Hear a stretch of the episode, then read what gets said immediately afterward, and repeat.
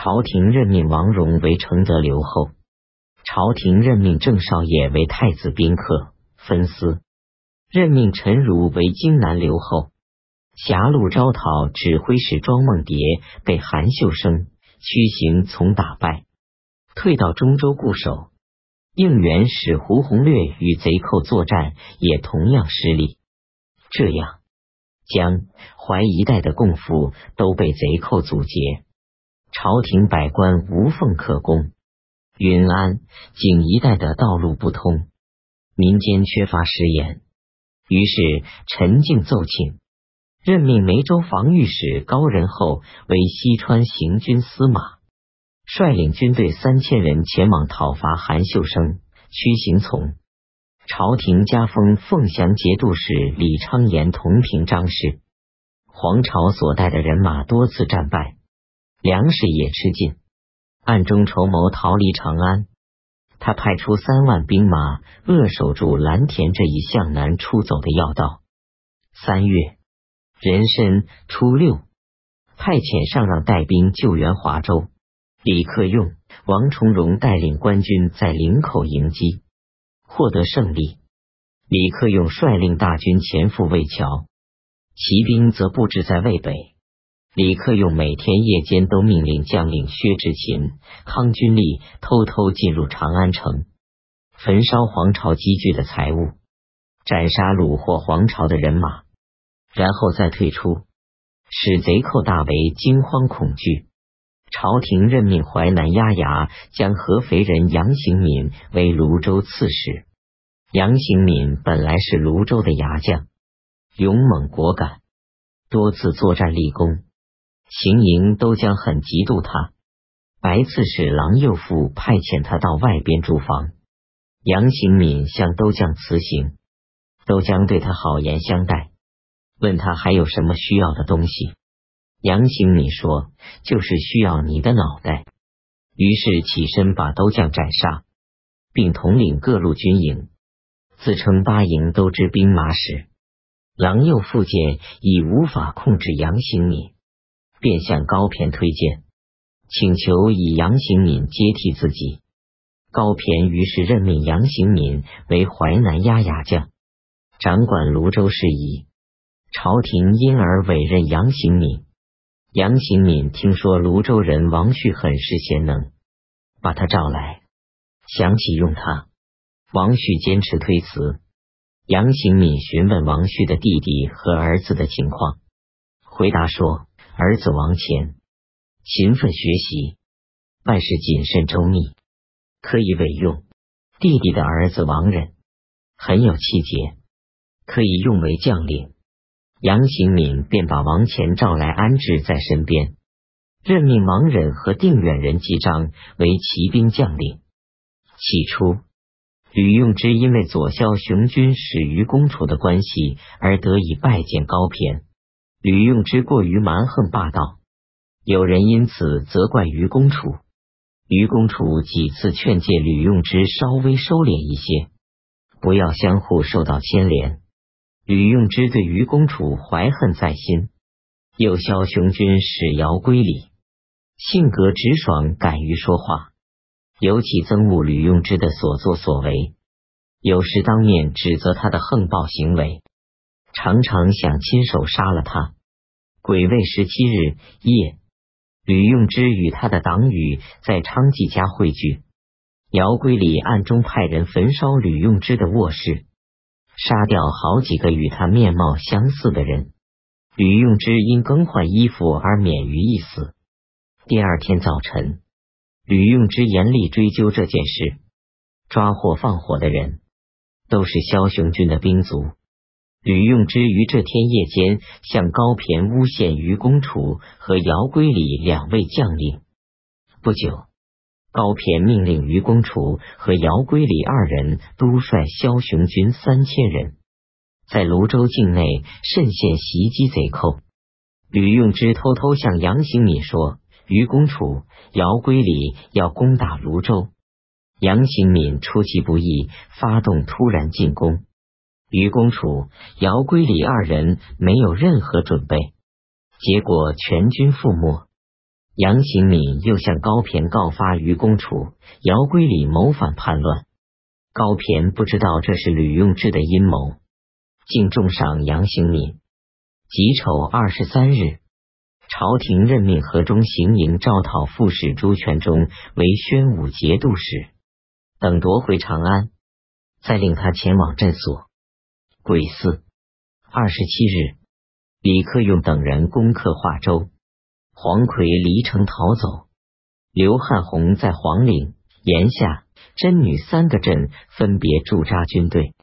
前代八都兵从富春渡江发动进攻，攻占黄岭，抓获岩下镇将史变和真女镇将杨元宗。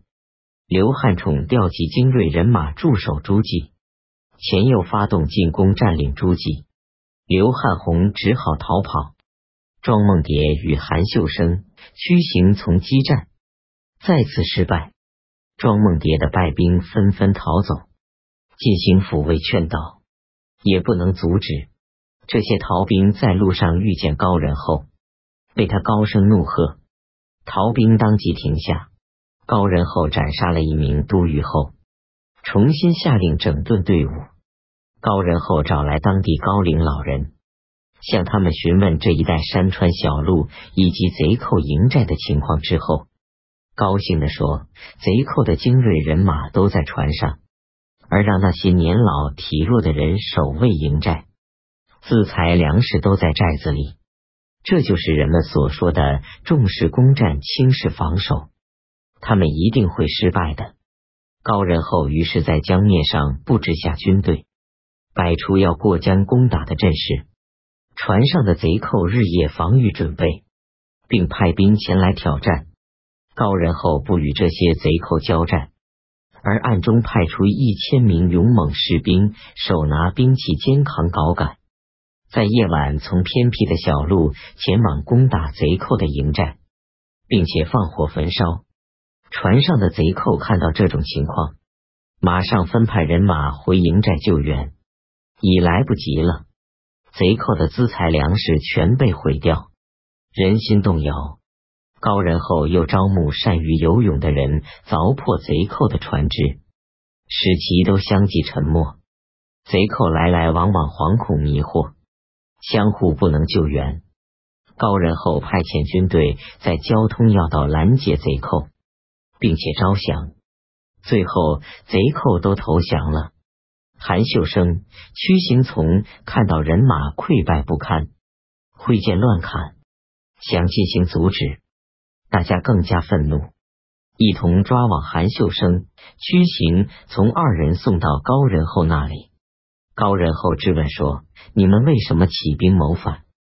韩秀生回答说：“自从宣宗皇帝死后，天下再也没有公道，维系大唐王朝的纽带松懈。”朝廷法度被废弃，当今谋反的人，难道只是我韩秀生？